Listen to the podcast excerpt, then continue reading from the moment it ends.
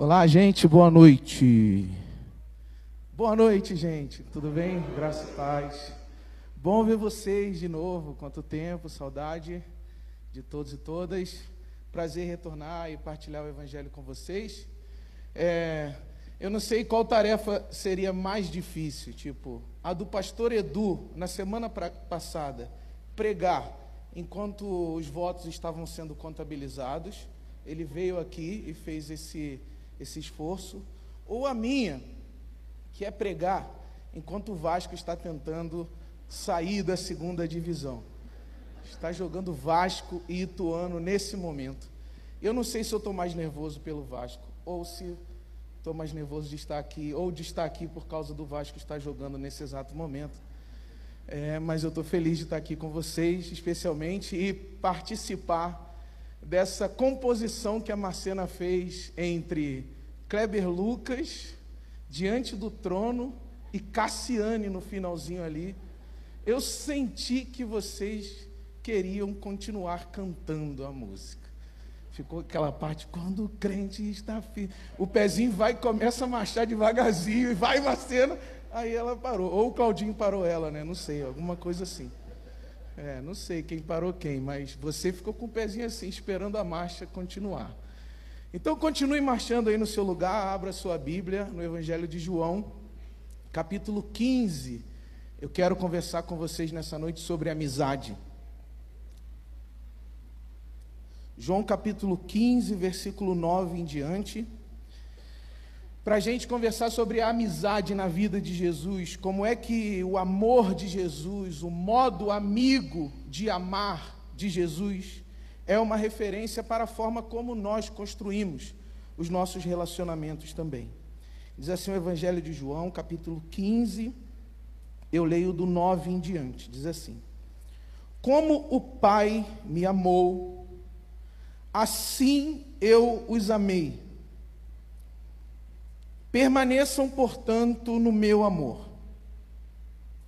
Se vocês receberem as minhas revelações, na sua Bíblia está escrito assim: se vocês obedecerem aos meus mandamentos, permanecerão no meu amor, assim como eu tenho obedecido às revelações de meu Pai, e em seu amor permaneço. Tenho-lhes dito estas palavras, para que a minha alegria esteja em vocês e a alegria de vocês seja plena. Para que a minha alegria permaneça em vocês e a alegria de vocês seja plena.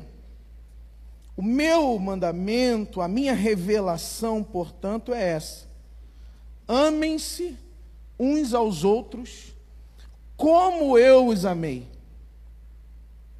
Como é que o Senhor nos amou, Jesus? Ninguém tem maior amor do que aquele que dá a sua vida pelos seus amigos. Vocês serão meus amigos se fizerem o que eu lhes ordeno. Já não vos chamo servos, porque o servo não sabe o que o Senhor faz. Em vez disso, eu os tenho chamado de amigos porque tudo que ouvi do meu Pai, eu lhes tornei revelado, conhecido. Vocês não me escolheram por amigo, mas eu os escolhi para viverem e darem fruto, fruto que permaneça, a fim de que o Pai lhes conceda o que pedirem em meu nome. E este é o meu mandamento, esta é a minha revelação foi isso que eu os tornei conhecido. Amem-se uns aos outros. Jesus querido, diante da Sua palavra, mais uma vez, nós rogamos, pedimos discernimento para, o, para que o seu modo de amar amigo seja o nosso modo de ser amigos e amigas umas das outras, uns dos outros nos dê mais uma vez a revelação do seu amor, pela sua graça, e em nome de Jesus. Amém e amém. Eu sei que provavelmente você partilha de uma mesma sensação que tem me acompanhado nos últimos anos. A sensação de estar em falta com alguém. Eu sei que quando você pensa, por exemplo, nas suas atividades de trabalho, nas suas relações, na quantidade de mensagens que você tem que responder no seu WhatsApp, especialmente, na quantidade de pessoas que provavelmente você deixou esperando, que te demandaram algo e você não conseguiu atender, não conseguiu resolver. Eu sei que a sua sensação é uma sensação de vazio, de falta, de ausência diante das principais demandas da sua vida. E provavelmente você sofra de alguma ansiedade por ter tentado solucionar o problema de alguém que você ama, por ter tentado auxiliar alguém que você ama e não ter conseguido. Ficou uma espécie de gosto de falta na sua boca, porque você se esforçou, você se dedicou, mas o desafio dessa pessoa amada era muito maior do que a sua competência e, eventualmente, você falhou. Alguém te escreveu te pedindo ajuda para pagar o aluguel. Alguém te escreveu te pedindo ajuda para ajudar a pagar a universidade.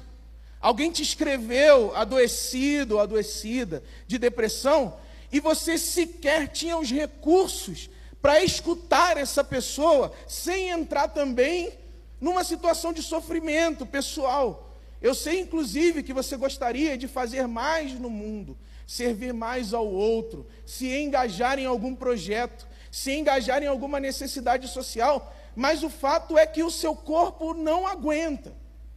E você fica, caramba, eu não aguento realizar o que eu gostaria de realizar, porque tem algum peso, algum nó, alguma indisposição, algum cansaço que me impede de ser e fazer o que eu gostaria. E essa não é a sua ou a minha experiência individual. Dizem os estudiosos que no pós-pandemia, no pós-trauma da perda, da dor, da distância, do isolamento, da pandemia, nós nos tornamos, ao mesmo tempo, mais fechados em nós mesmos mais fechados em nós mesmas e mais consciente de que o outro depende, precisa, conta com a gente. Uma situação muito específica de sofrimento que tem a ver com duas coisas: o excesso de informação sobre a dor do outro, sobre a necessidade do outro, o excesso de meios para tomar conhecimento de que o outro não vai bem, porque inclusive o outro fala o tempo inteiro que ele não está bem, nas suas mídias, nas suas redes, nas suas comunicações, e o nosso corpo está tomando contato então com um volume de vidas que sofrem, e isso vai chegando a nós e ao mesmo tempo nós fazemos parte de uma dessas vidas, nós somos uma dessas vidas, que gostaria de falar um pouco mais aquilo que está nos acontecendo.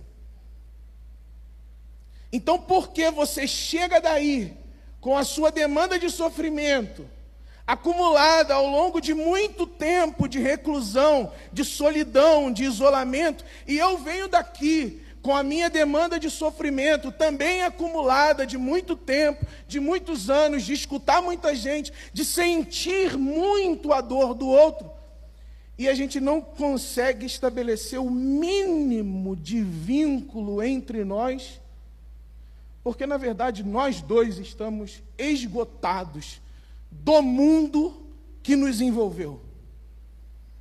Um médico antropólogo chamado Didier Fachin escreveu O Império do Trauma, onde ele compartilha esse nó na garganta contemporâneo de saber que o outro precisa de mim e está excessivamente esgotado para o outro. E de saber que eu preciso de um outro que também está cansado para segurar minhas mãos. Rapaz, mistério. Foi uma concordância do som. Ele também está cansado de tanto grave. E, esse, e essa é a situação do nosso sofrimento contemporâneo. Você está em família, mas parece que falta a família. Você está na comunidade, sentindo falta da comunidade. Você está em relações de afeto, de prazer, de gozo, sentindo falta de relações de afeto, de prazer e de gozo. Ou seja, a sua comunidade, a sua igreja, a sua família, os seus amigos estão ali de certa maneira, mas a sua sensação de mundo é como se ele não estivesse. E isso tem gerado ainda mais sofrimento e ainda mais cansaço, especialmente no nível das nossas relações. Especialmente no nível do nosso olho a olho, especialmente no nível do nosso corpo a corpo. É como se faltasse em você estrutura física mesma para dar conta do que eu te apresento. E é como se faltasse em mim estrutura física mesma para dar conta do que você me apresenta. E aí a gente vai voltando para esse nosso canto, para esse nosso lugar, como se o amor fosse inviável, como se a amizade fosse inviável. E a gente vai ou atacando o outro por necessidade de ser ouvido, ou se isolando, desistindo de estabelecer algum meio de comunicação. Uma das razões para isso a chamada falência do amor amigo. Sobre isso quero falar com vocês.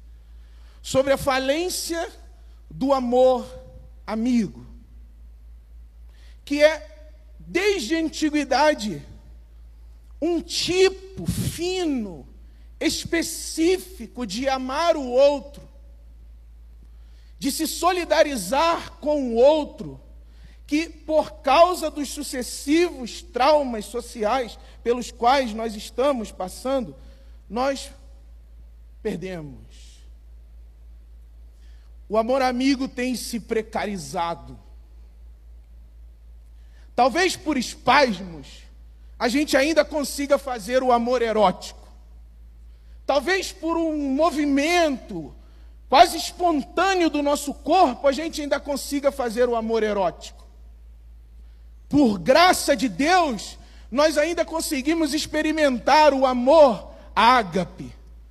O amor que ele transborda sobre os nossos corpos cansados. O amor que ele derrama sobre a nossa vida sobrecarregada. Mas e aquele amor capaz de fazer amizades, capaz de fazer comunidades, capaz de construir famílias, capaz de construir pequenos vínculos, pequenos laços de sustentabilidade da nossa vida? É esse que está escasso. A antiguidade dizia: o amor pode se desenvolver de três maneiras esse amor ágape, pelo qual eu me refiro à existência de Deus ou dos deuses, esse amor ágape, de, de gratuidade escandalosa, que é o amor que Deus derrama sobre nós. Esse amor eros, o amor erótico, que é essa pulsação orgânica do nosso corpo, que faz a gente querer consumir o corpo do outro para o nosso prazer. Tá, mas e o amor das mediações? E o amor das conversas? E o amor da escuta? E o amor do desinteresse? E o amor pelo que o outro é e não por aquilo que ele pode produzir? E o amor que me faz dar um passo atrás para acolher a diferença, a diversidade, a realidade de quem o outro é. E o amor abnegado do amigo, que não visa nem consumir o outro, nem utilizar o outro, nem furtar o outro, nem a ambição egoísta do próprio prazer. Esse é o amor escasso. Quando Jesus conversou com os seus discípulos nessa passagem, ele explicitou que além dele exercer o amor de Deus sobre nós, além de ser apaixonado por todos e por cada um de nós, Jesus sabia ser amigo dos seus discípulos. E o que isso significava para os evangelhos? O que significa a amizade de Jesus pelos seus discípulos? O evangelho de João explica de duas formas. No primeiro momento, o Evangelho de João diz assim: olha, o amor de Jesus pelos seus discípulos é um, é um modo de relação que se diferencia da relação senhor-escravo.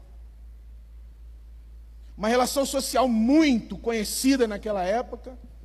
A escravidão era normalizada naquela sociedade.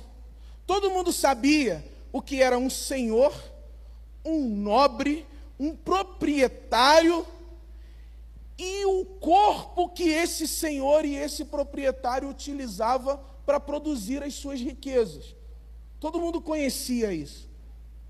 O Evangelho de João diz assim: olha, coloca na boca de Jesus as seguintes palavras: Eu não os chamo mais escravos, dulos, eu chamo vocês amigos. Nessa passagem, Jesus está dizendo o seguinte: Eu sei que vocês são ser humano. Olha que coisa obviamente extraordinária.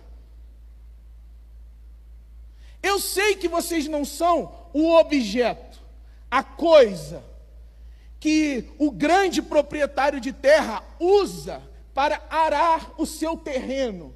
Eu sei que vocês não são um objeto capaz de produzir riqueza. Eu sei que vocês não são uma coisa que trabalha, uma coisa que produz, uma coisa que exerce uma função social. Eu sei que vocês são seres humanos. E é por isso que eu me coloco na posição de reconhecer a humanidade de vocês e ao invés de chamá-los escravos, como provavelmente a maioria das pessoas que vocês conhecem, ver vocês, eu vos chamo amigos. A primeira o primeiro impacto dessa palavra no coração dos discípulos é: pode Deus, pode um Deus, pode o Filho de Deus, pode o Messias olhar para a gente e enxergar na gente algo além de um trabalhador, de um escravo, de um servo? Posso eu entrar em contato com Deus como se eu pudesse desenvolver uma relação de amizade com Deus? Jesus diz sim, e eu tomo essa iniciativa. Agora, a questão do Evangelho de João é que o modelo de amor de Jesus, ou o modelo de amor amigo de Jesus, é o modelo para as nossas amizades mesmas.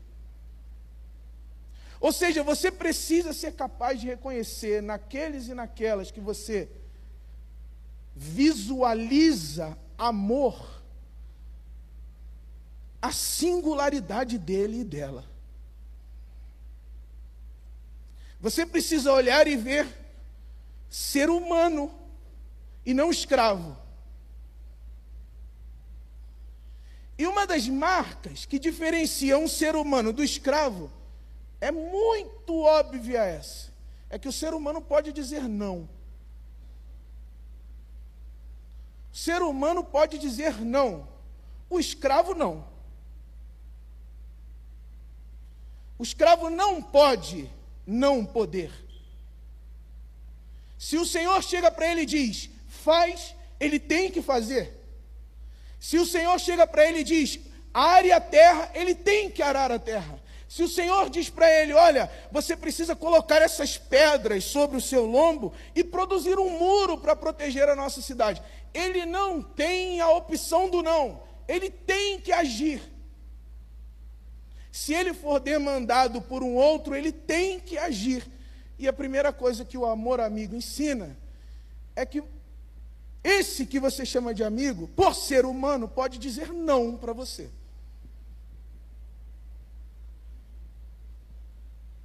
Óbvio? Não é óbvio. Dizer não, dizer não hoje, dizer não no mundo onde os nossos amores estão nos demandando o tempo inteiro alguma solução para os seus problemas, dizer não aqui e agora, quando pessoas que nós amamos dependem, precisam, pedem socorro para a gente, dizer não Possivelmente porque o seu corpo não vai aguentar agir. É um grande desafio, inclusive espiritual, ainda mais para todos e todas nós que somos criados dentro de um ambiente discursivo religioso que fez de nós heróis do outro, messias do outro, cristos do outro. Aí a gente pensa assim: não importa que o meu corpo já não aguente mais. Eu não posso dizer não para você. Veja bem, o escravo, a escravidão, é, o, é, a única forma de relação social onde um outro não pode negar. Minimamente falando, o que é um escravo? Um escravo é alguém que não pode dizer não. No amor amigo, há esse a essa linha aqui chamada limite do não. Meu irmão, minha irmã, seja radicalmente honesta com as pessoas que você diz amar como amiga. E você, meu irmão e minha irmã, que vê que, a, que o seu amor amigo está esgotando energias para te servir quando na verdade ele ou ela deveria colocar uma pausa sabática na vida dela, para cuidar da saúde dela. Não explore o sentimento, não explore o corpo, não explore o afeto do outro como se escravo ele fosse. Então é você, diga não para o seu amigo. E você que é amor amigo de alguém, quando escutar um não, quando, quando visualizar um limite, respeite o outro. Afinal de contas, na amizade, que é diferente da escravidão, essa, esse limite deve ser respeitado. O limite do não deve ser respeitado. O limite do não consigo, irmão. E eu estou falando isso para vocês porque eu sou a pior pessoa em dizer não que vocês já poderiam, além de ser vascaíno, que é uma coisa dramática, sou muito ruim de dizer não consigo. Eu acho que consigo. Aí digo, vai, me dá esse trampo aí, eu vou resolver. Vou fazer essa arte gráfica aí, vou, vou, vou. Não tem nenhum minuto previsto na minha, mas eu vou me dar a arte gráfica aí que eu vou fazer. Luzane, pode escrever um artigo? Posso escrever um artigo? Dá um artigo aí. Aí você vai entrando em relações que deveriam ser de amizade, reconhecimento, respeito.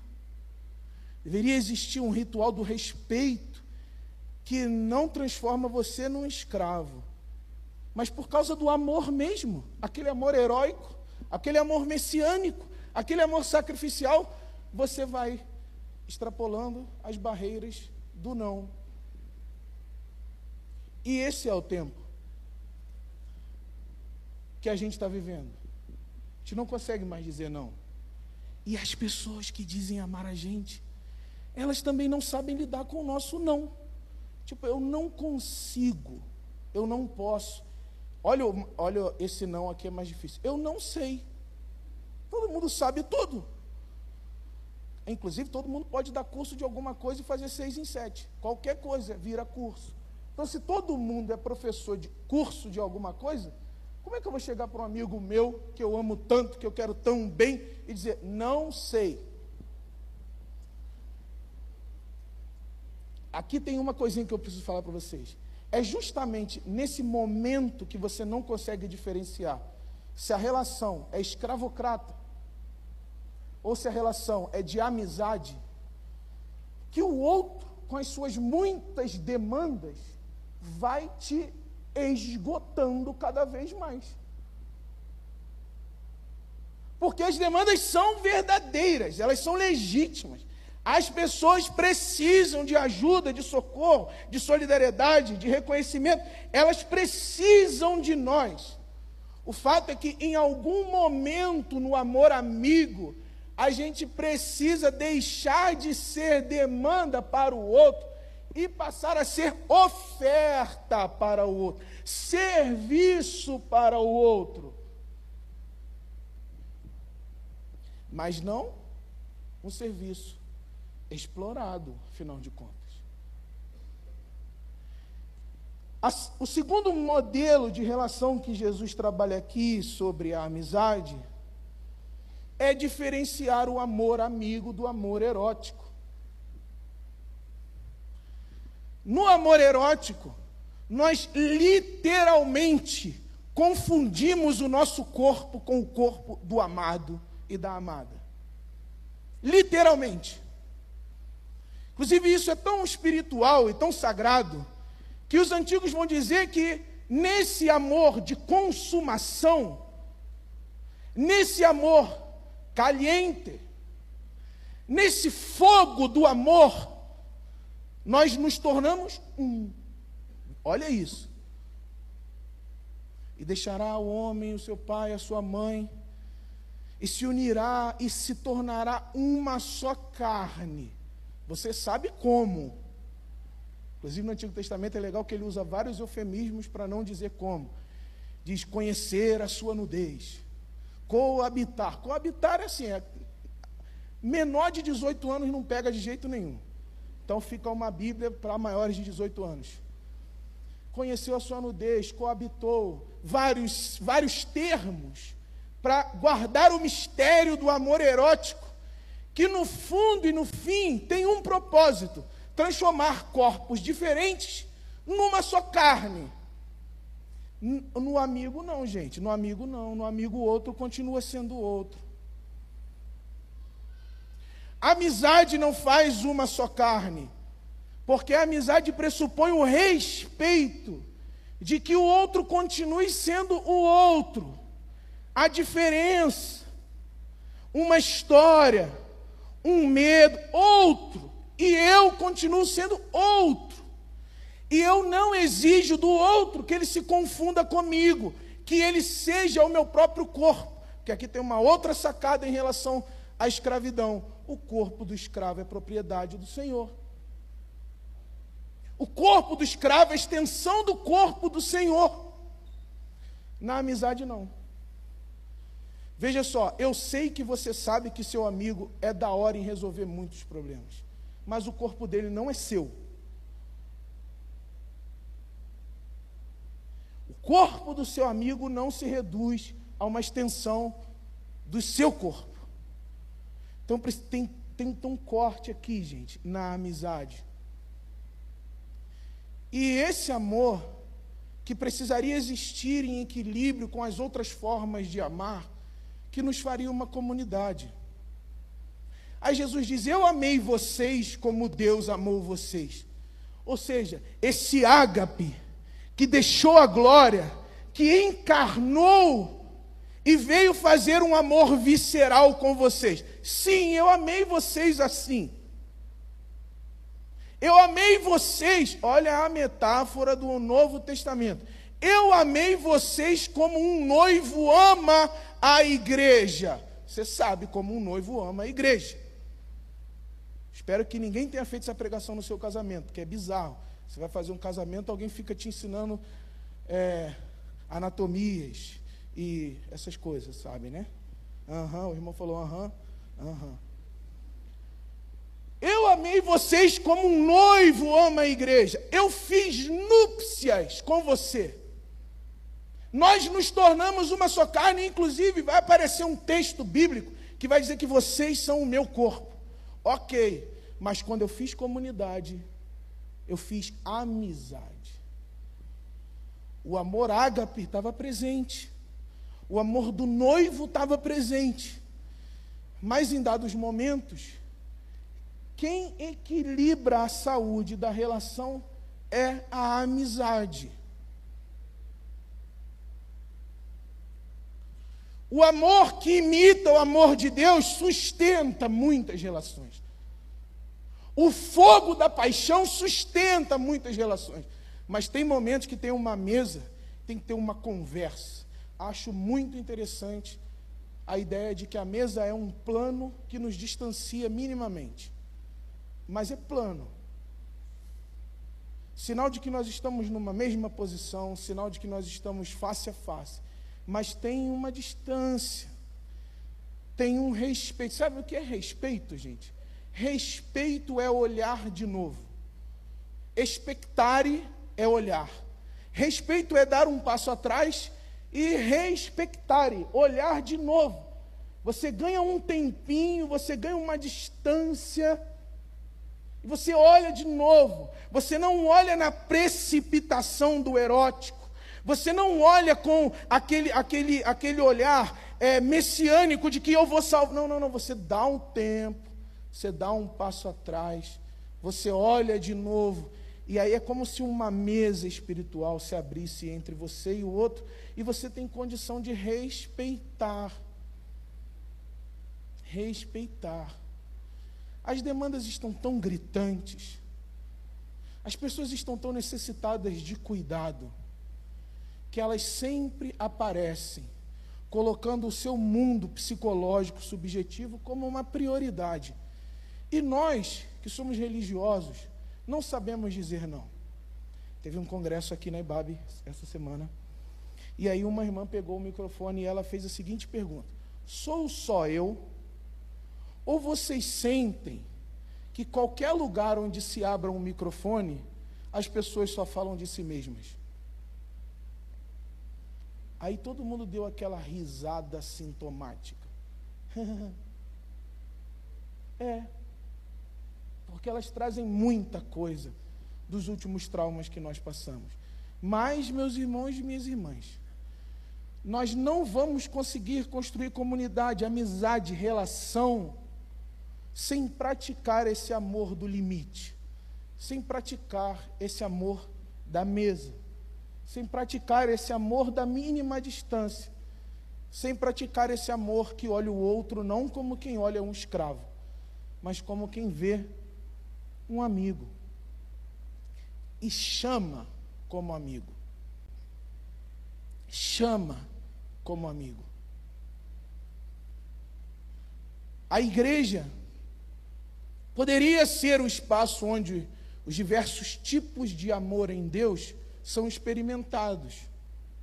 Mas nós já nos tornamos narcisistas demais para colocar um freio na nossa demanda, para colocar uma pausa na nossa demanda, em nome do amor amigo.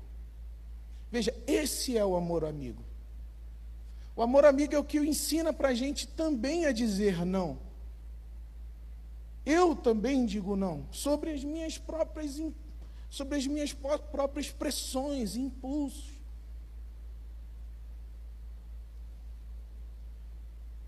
O amor amigo é o amor da distância e é o amor da entrega no tempo certo.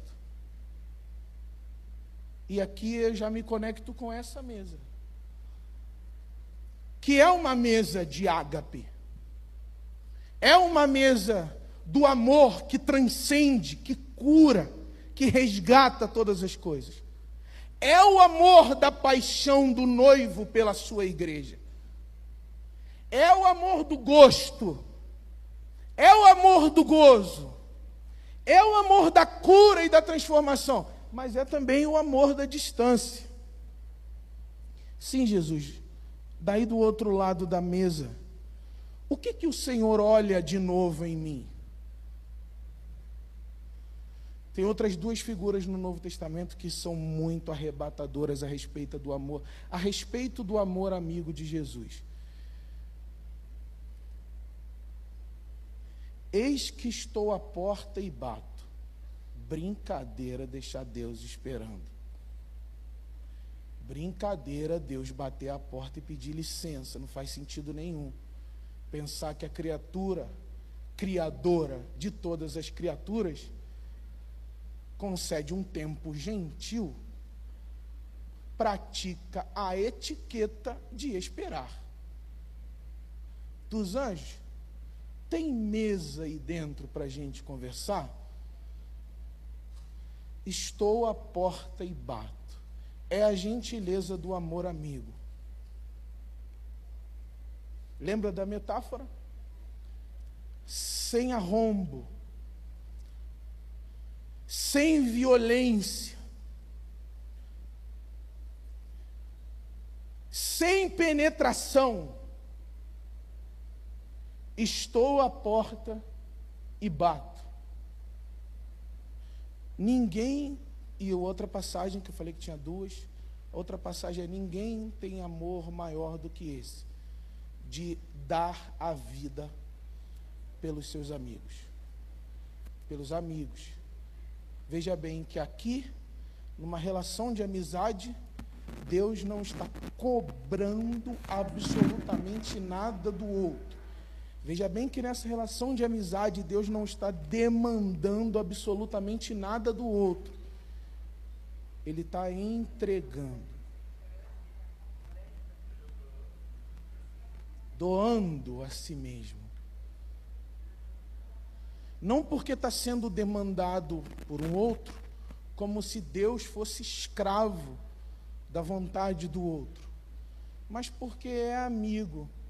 E ao invés de se colocar numa relação de cobrança, de superioridade, de exigência, ele coloca-se numa relação, ele se coloca numa relação horizontal e diz: Eu coloco na mesa o meu corpo. Eu coloco na mesa o meu, eu coloco na mesa da comunhão a minha vida inteira na amizade, que como diz o poeta brasileiro, nem mesmo a força do tempo irá destruir. Na amizade. A minha palavra pastoral para você é: colocou o seu corpo numa mesa que foi profanada pela violência do outro, Volte. Traga tudo para dentro. Guarde-se. Colocou a sua vida na comunhão. E a comunhão só representava escravidão. Cuide-se. Guarde-se. Agora, se você está numa relação profunda de amizade com alguém, coloque-se. Negue mas coloque-se. Bata a porta antes. Faça a gentileza de esperar. Porque os nossos corpos, de maneira geral, estão cansados de ser demandados como se escravos fossem da demanda narcísica do outro.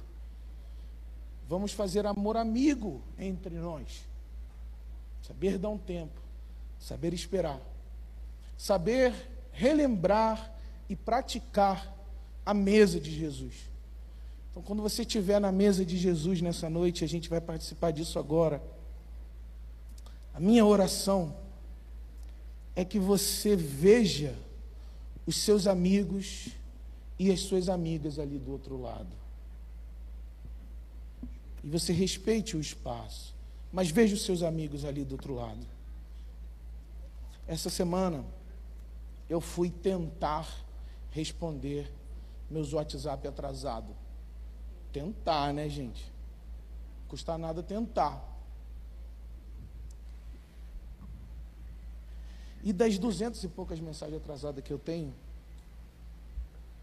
eu percebi que quatro delas, quatro, e só quatro delas, dizia respeito a não pedir nada. Quatro delas colocavam uma mesa e perguntavam assim: Meu amigo, você que está aí do outro lado, como você está? Meu amigo, você que está aí do outro lado, como você está? quatro delas colocavam uma mesa para comer ou para conversar. E as outras não podiam esperar um não. Sintomas da nossa época.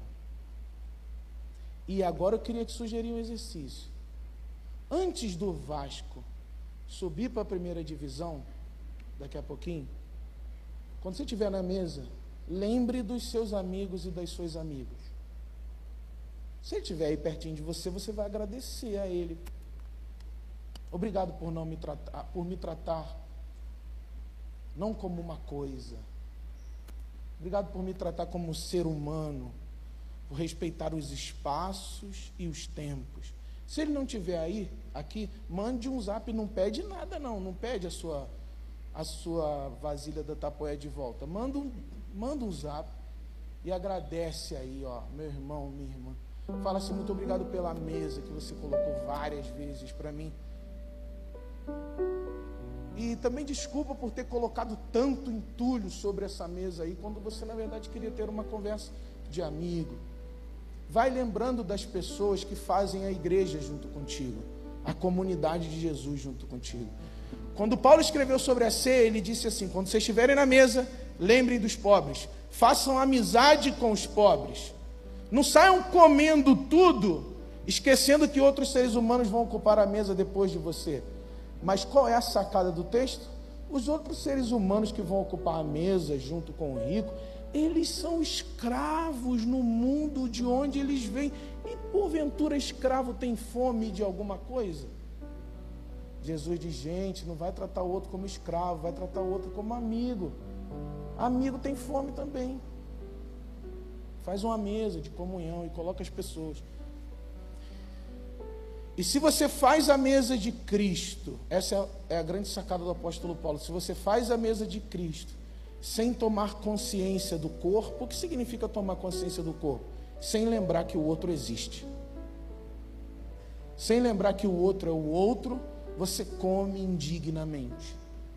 Então, essa mesa é a nossa memória ao amigo Jesus. Claro que é a nossa memória ao Senhor Jesus. Claro que é a memória da igreja ao noivo que resgatou a noiva para a glória de Deus. Claro que é uma memória do nosso pertencimento a Jesus, mas é também um gesto de louvor àquele que bateu a porta e esperou aquele que nos ensinou o respeito, a distância, o cuidado e a reverência. Jesus querido, nós te adoramos nessa noite. Nós te adoramos pelas muitas formas de amar. Nós te adoramos pelo seu evangelho que nos ensina muitas formas de amar e de viver. Nós te adoramos, Jesus, porque a sua revelação tem lugar propício no mundo que nós estamos vivendo hoje. Porque sim, Jesus, nós concordamos sobre o cansaço que nos afetou ultimamente. E nós te pedimos, Jesus, ser amigos e amigas uns para os outros, a maneira como o Senhor foi amigo para a gente. Nós te agradecemos as relações de amizade e nos comprometemos contigo a olhar para o outro. Como o Senhor olhou para esses discípulos aí. Fique imaginando Jesus, o seu olhar para Judas. Fique imaginando Jesus, o seu olhar para o discípulo amado. Fique imaginando o seu olhar para as pessoas com necessidade que o Senhor encontrou no caminho. Fico imaginando o seu respeito de perguntar: O que queres que eu te faça? Jesus, o Senhor é incrível, nós te amamos, nós te admiramos e pedimos a sua revelação para viver a nossa vida. As nossas relações de comunidade, as nossas relações de amizade os nossos encontros e amores, que sejam todos e todas para sua glória e para nossa salvação. Obrigado, Jesus. Obrigado, Jesus. Nós oramos em seu nome mesmo. Amém e amém. Vamos cantar uma música junto. E aí a gente vai preparando o nosso coração e a nossa memória para participar dessa mesa aqui. Tá bom, gente? Deus abençoe vocês. Um beijão.